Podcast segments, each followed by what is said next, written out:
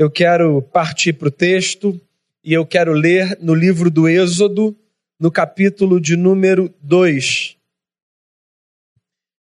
E eu lerei os três últimos versos do capítulo, verso 23, 24 e 25. Diz assim a palavra: Decorridos muitos dias, morreu o rei do Egito. Os filhos de Israel gemiam sob a servidão e por causa dela clamaram, e o seu clamor subiu a Deus. Ouvindo Deus o seu gemido, lembrou-se da, da, sua aliança com Abraão, com Isaac e com Jacó, e viu Deus os filhos de Israel e atentou para a sua condição. Essa é a palavra do Senhor. Pai, eu quero pedir que o Senhor nos abençoe e que a tua palavra faça morada no nosso coração e que ela produza frutos de vida na história de cada um de nós. Obrigado por cada pessoa aqui, por quem nos acompanha de casa, por quem em algum momento vier ouvir essa reflexão e que o Senhor nos fale ao coração. Com o perdão dos nossos pecados, em nome de Jesus. Amém.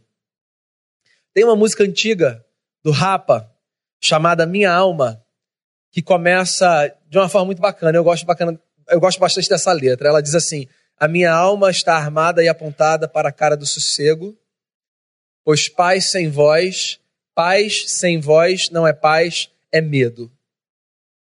Paz sem voz não é paz, paz sem voz é medo." Fica com essa frase na sua cabeça. Hoje é o nosso segundo encontro na série Caminho da Libertação. Nós estamos preparando o nosso coração para a grande celebração da Páscoa, que vai acontecer, não me falha a memória, daqui a quatro domingos. Semana passada a gente começou a conversar sobre essa experiência universal, pelo menos do seu anseio, que é a experiência de vivermos fora dos muitos cativeiros que nos aprisionam. Todos nós carregamos um anseio o anseio por experimentarmos liberdade numa medida cada vez mais intensa, mais plena. Então, seja qual for a sua condição, parece que exige um, existe um desejo que nos é comum a todos: o desejo de sermos livres de qualquer coisa que nos aprisione. Semana passada, como ponto de partida nessa série de conversas, eu falei com vocês sobre o problema que nos toca que é o problema do cativeiro da maldade. Nós cristãos, protestantes, enxergamos a história assim. Todos fomos aprisionados pela maldade.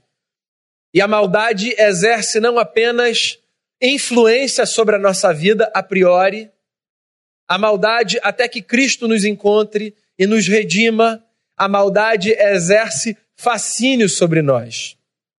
Hoje eu quero dar mais um passo nas nossas reflexões e eu quero conversar com você sobre o direito à voz. Daí começar com essa frase da música do Rapa.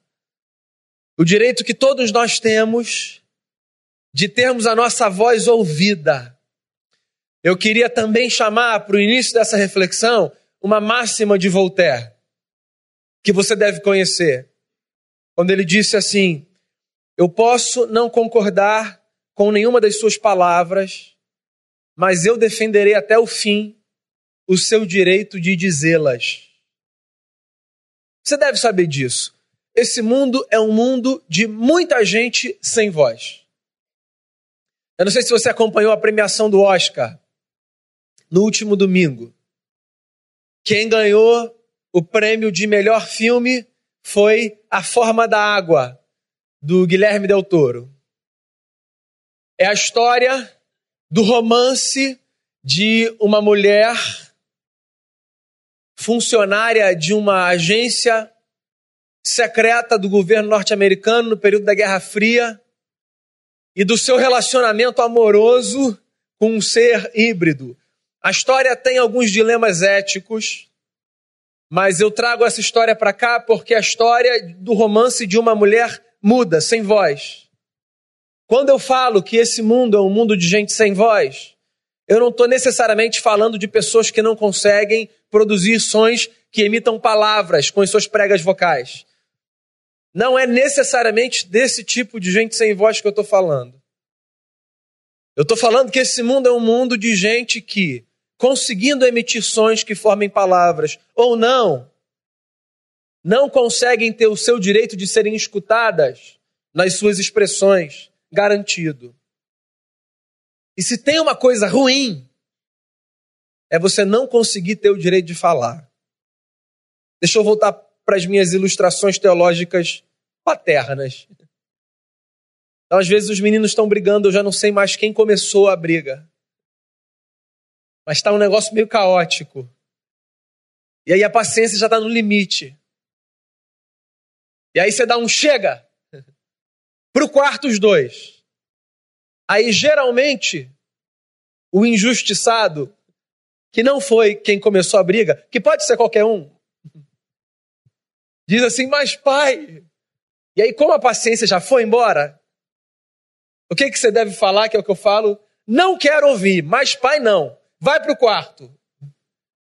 Essa hora é a hora que você percebe quem foi que fez a besteira e quem está tomando a culpa sem ter feito nada. Né? Porque vem aquele senso de injustiça da voz caçada. Mas, pai, não quero ouvir. Vai para o quarto. Aí um vai para o quarto sabendo que tinha que ir para o quarto. Rindo porque o outro está vindo junto. Estou falando que a maldade exerce um fascínio sobre a gente. O outro vai indignado, com a cara vermelha. Então, ele está assim porque ele tinha direito à voz, mas o seu direito à voz foi caçado. Eu acho que tem uma reflexão que a gente precisa fazer. Na verdade, eu acho que existem duas perguntas que a gente precisa responder. A primeira delas é a seguinte: quantas pessoas a gente conhece que, devendo ter o direito à voz, não se encontram na possibilidade de expressar a sua voz por alguma razão? Porque a gente não está falando de uma realidade assim teórica, abstrata, distante. Não é uma construção aqui intelectual que a gente está fazendo. A gente está falando da vida como ela é. E a vida como ela é, é esse espaço de gente que às vezes tem a sua voz caçada.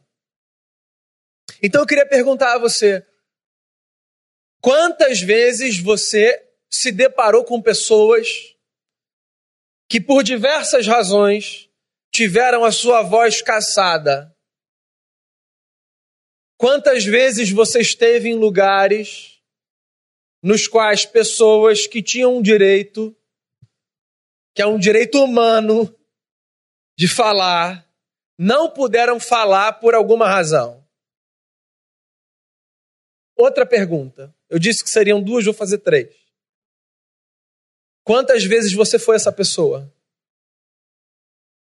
Eu acho, inclusive, que a gente percebe a gravidade das situações quando a gente substitui o personagem em questão pela gente. Então pensa, quantas vezes você foi a pessoa que teve o direito de falar roubado? Quantas vezes disseram para você, fora desse ambiente da educação dos pais com o filho, em ambiente que nós nos sentimos ainda mais afrontados e violentados, Quantas vezes disseram para você, oh, oh, oh, não. Ou mesmo sem dizer, olharam, ou deixaram bem claro que não, você não pode falar. Essa semana, inclusive, eclodiu um caso é, no Hospital dos Servidores, vocês acompanharam?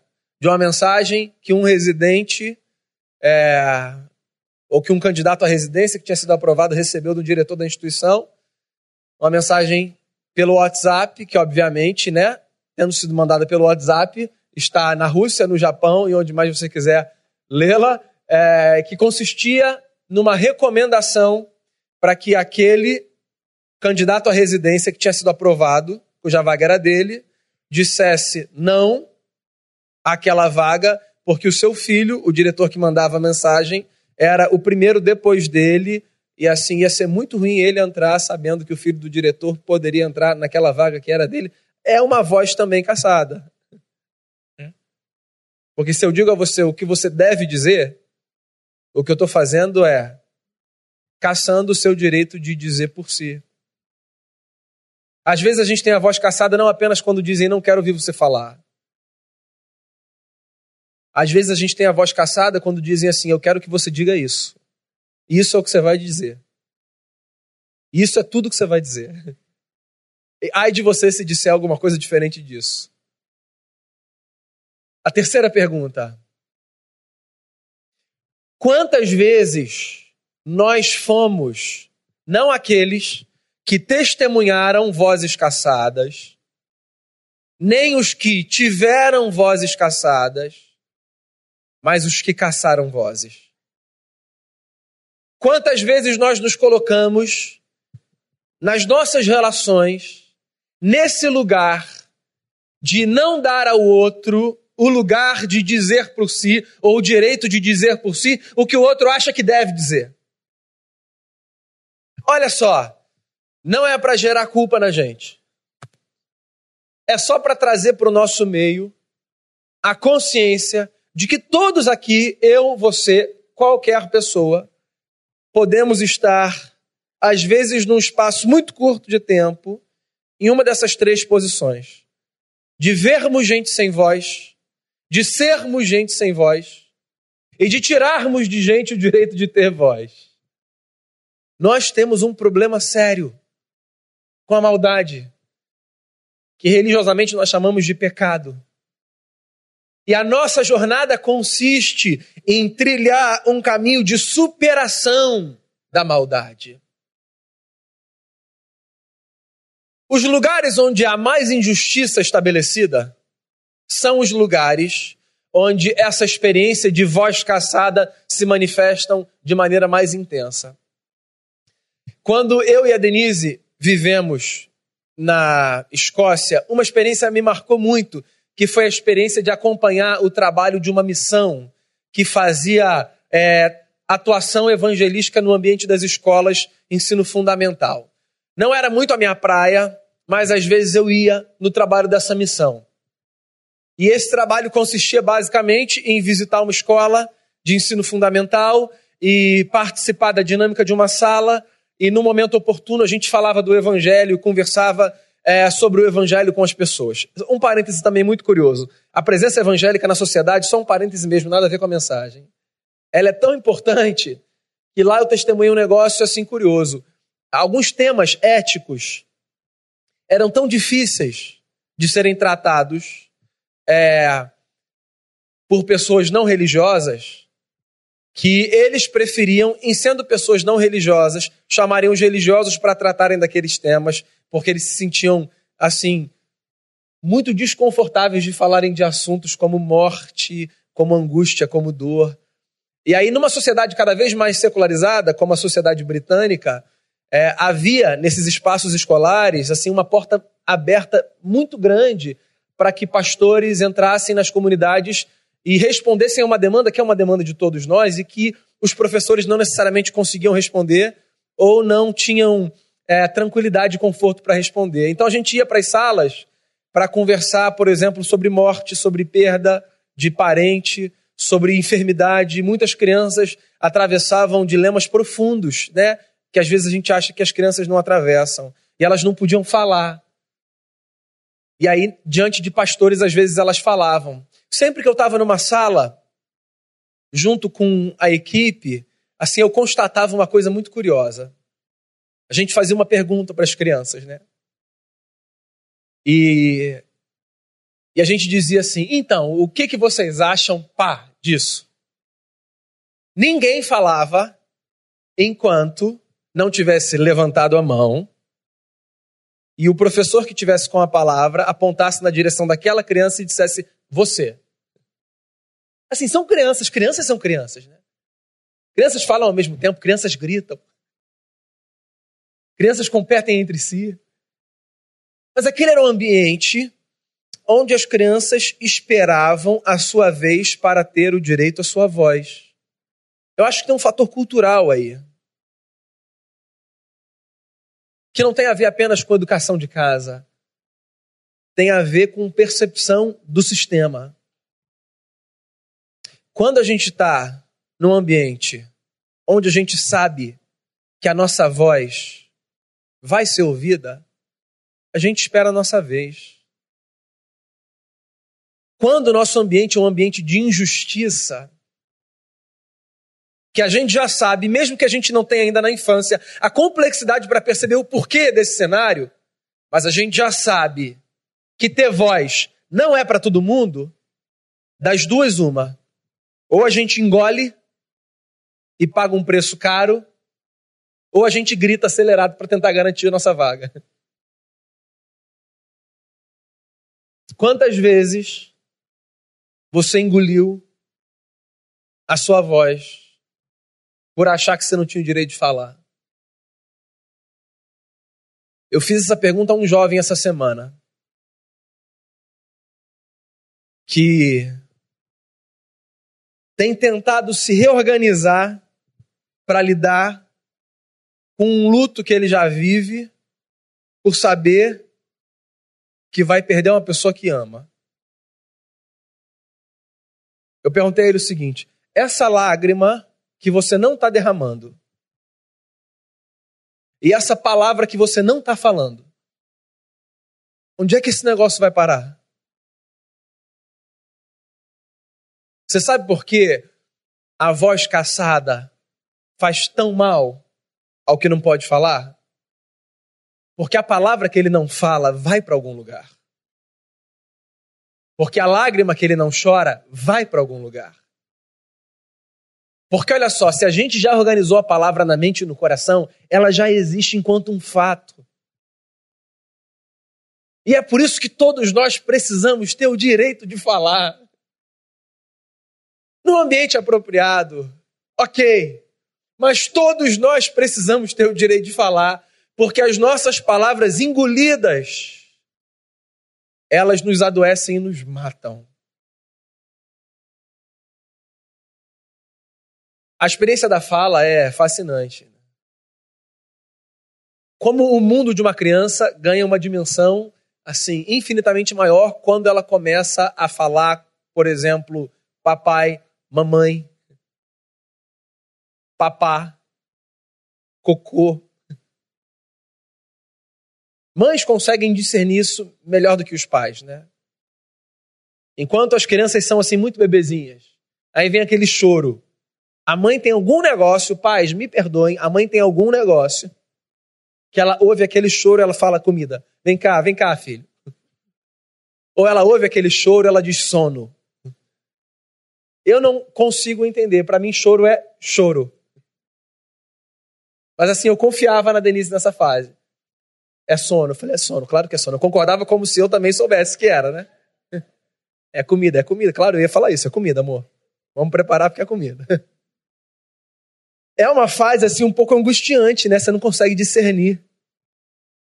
Aí a criança consegue saber que se ela pronunciar papá, assim aquele dilema vai ser resolvido com mais brevidade, porque ela vai receber a comida.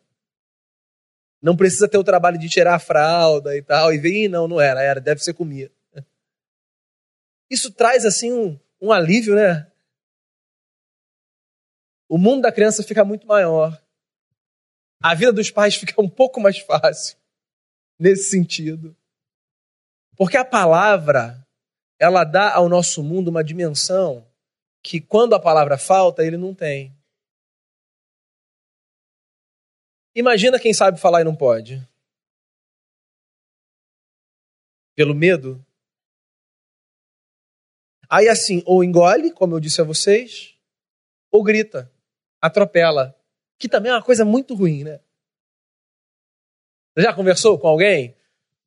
Você está contando um negócio, o camarada te atropelou assim, umas quatro vezes. E aí você está contando, você não acabou a frase. Assim, e já está lá na frente. Você está falando para o sujeito, o sujeito está rindo, você acha que ele está rindo do que você está falando, ele está rindo do que ele está pensando que vai te falar, que ele acha mais engraçado e mais interessante do que o que você está falando. Você pode até vontade de conversar. Né? Tem gente que atropela, atropela, atropela, atropela. Preciso falar, preciso falar. Deixa que eu falo. Todos nós temos direito à voz. E a Bíblia começa com a história de um povo que não tinha direito à voz. Alguns estudiosos dizem que a Bíblia começa no Êxodo. E que o Gênesis, na verdade, é um livro escrito para responder uma pergunta: De onde esse povo surgiu? O Êxodo é o início da nossa história. Eu sei que quando você se converte, dizem a você para ler João, Mateus, Lucas e Marcos, porque é mais fácil. Ok, fique com essa recomendação. Mas se você quer entender a nossa história, a nossa história começa no Êxodo. A nossa história é a história de um povo que vive num cativeiro e que vive num cativeiro num curso de 400 anos. E que porque vive num cativeiro 400 anos, chora e geme profundamente. E a nossa história começa com esse registro. Decorridos muitos dias, morreu o rei do Egito.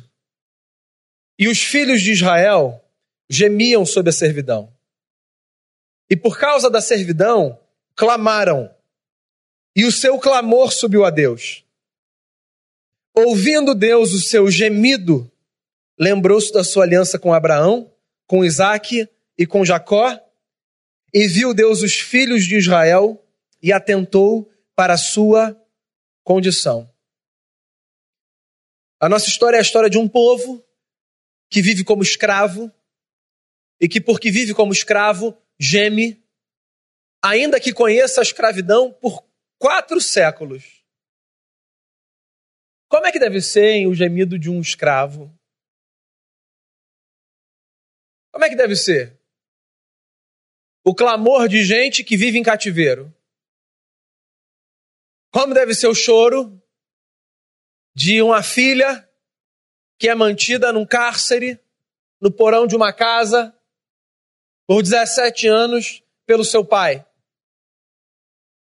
Que não é conjectura, né? Vez ou outra aparece no jornal, ou não. Como deve ser o choro de uma mulher que vive numa relação onde, ao invés de afeto e amor, ela recebe violência e ódio. E que precisa rir.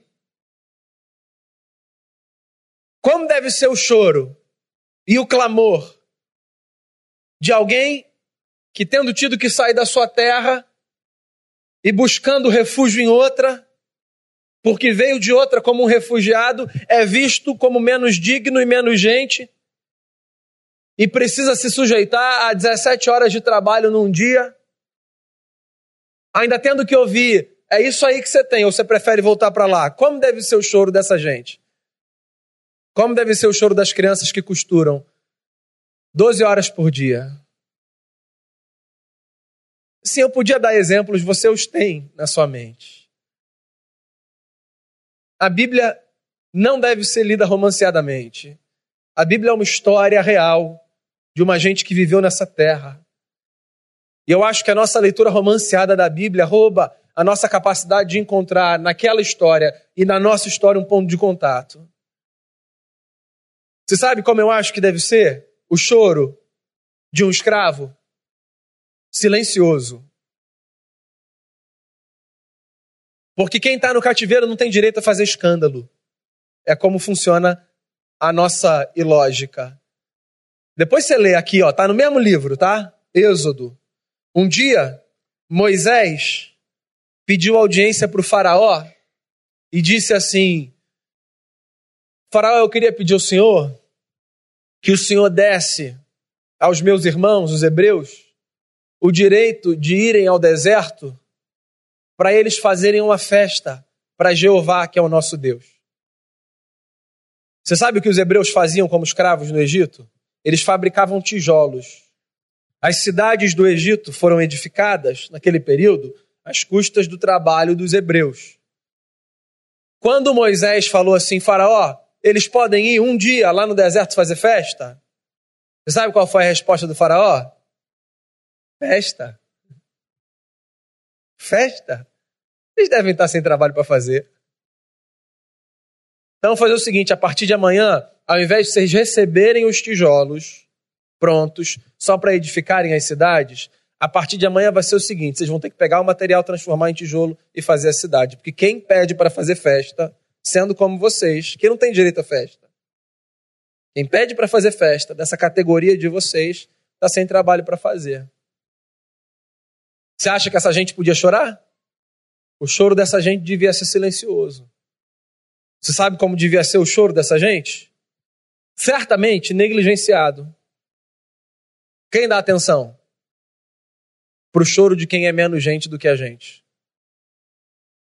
Por sinal, irmãos, você sabe qual é uma das maiores evidências de conversão? Na minha vida e na sua vida? A capacidade desafiadora de nós olharmos para qualquer pessoa sem acharmos que essa pessoa é menos gente do que a gente. Não tem gente que é menos gente do que a gente. Não tem. Pessoas fazem coisas terríveis, pessoas fazem coisas deliberadas e truculentas. Pessoas nos machucam. Mas não existe gente que é menos gente do que outra gente. Esse pensamento é louco, é maligno e ele é fomentador de tragédias. Então, há pessoas que fazem coisas que você não concorda. Há pessoas que fazem escolhas de vida diferentes da sua. Há pessoas que vivem orientações sexuais diferentes da sua.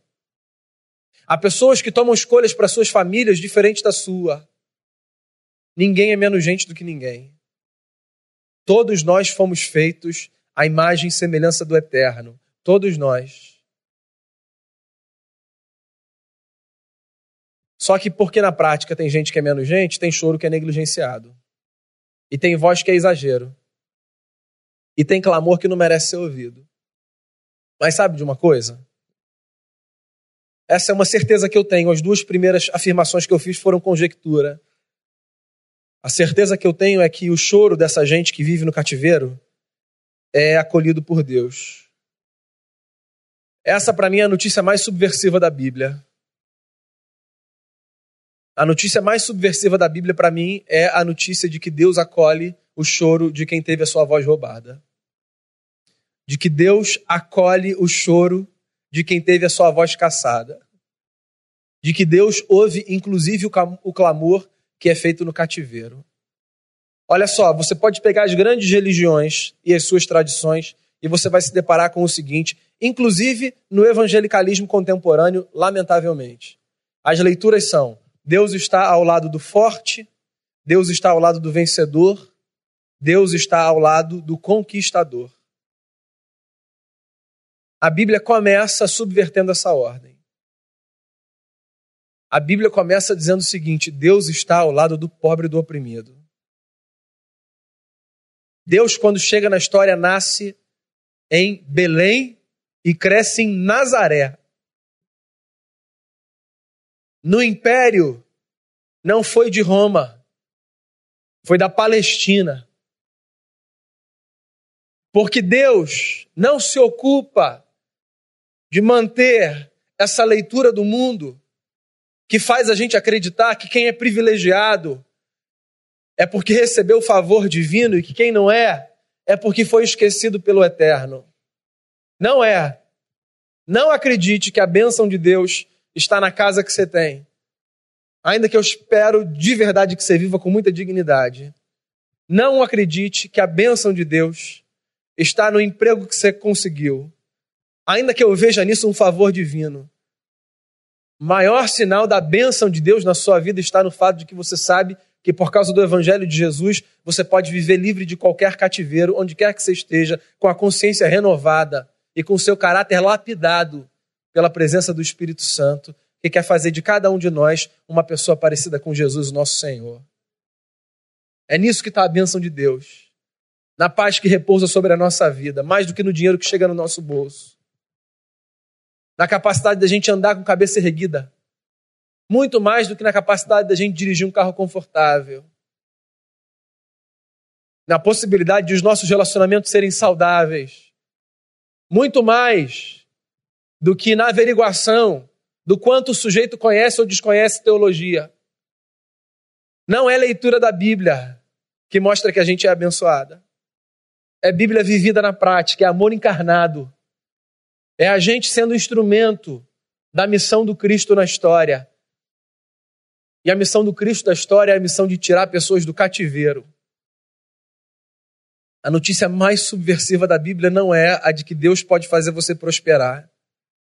A notícia mais subversiva da Bíblia é a de que Deus pode fazer de você uma pessoa igual a Jesus de Nazaré. E se você está em busca de qualquer coisa menor do que isso, eu sinto informar você, você está em busca de farelo, de migalha. Porque a nossa maior busca deve ser a de sermos homens e mulheres como Jesus de Nazaré. O Filho de Deus que foi para o cativeiro e que ali passou três dias, o cativeiro da morte, tendo recebido a justiça do Pai sobre os seus ombros, para libertar a mim e a você de toda e qualquer algema, algema que aprisiona a nossa alma e que transforma a nossa história numa tragédia. Jesus, o Cristo do Senhor, o nosso redentor, é aquele que deu a mim e a você o direito de termos voz Jesus, o Cristo do Senhor, o nosso redentor, é aquele que legou a mim e a você uma missão. A missão de darmos voz a quem não tem voz. E eu queria que você fizesse dessa sua missão. Não necessariamente no macromundo, sobretudo no micromundo. Dê voz. Dê voz porque o nosso clamor, direito nosso, para fora ou para dentro, por Deus é escutado. Mas não é apenas o eterno que precisa nos escutar. Nós precisamos nos escutar uns aos outros. Porque é isso que vai fazer com que as injustiças sejam minimizadas. É isso que vai fazer com que pessoas morram cada vez menos entaladas pelas palavras que não foram ditas. É isso que vai fazer com que pessoas atropelem cada vez menos, achando que se não falarem na hora do outro, não poderão mais falar. Que Jesus nos ensine a ser gente como gente foi feito para ser. Gente que fala e gente que ouve. Tudo isso por causa de Jesus, o nosso grande amigo que nos restituiu o direito a termos voz. Ouça essa canção. Contemple com ela Cristo Jesus, o seu Senhor. Essa, que essas palavras dessa bela canção e as palavras que ouvimos aqui ecoem nos nossos corações no dia de hoje e pelo restante da semana. Muito bom, graças a Deus. Tem uma coisa que é interessante. Algumas pessoas que eu tenho conversado, aqui na igreja, eu vejo. E isso, isso é uma coisa que gratifica a gente. Eu, pelo menos, estou aqui me sinto gratificado por isso. E quando converso com algumas pessoas, eu percebo que as palavras que são ditas aqui têm eco no coração das pessoas, na vida das pessoas. E as pessoas têm as suas vidas modificadas e caminham com aquilo que têm aprendido aqui. Isso é gratificante para quem está numa comunidade.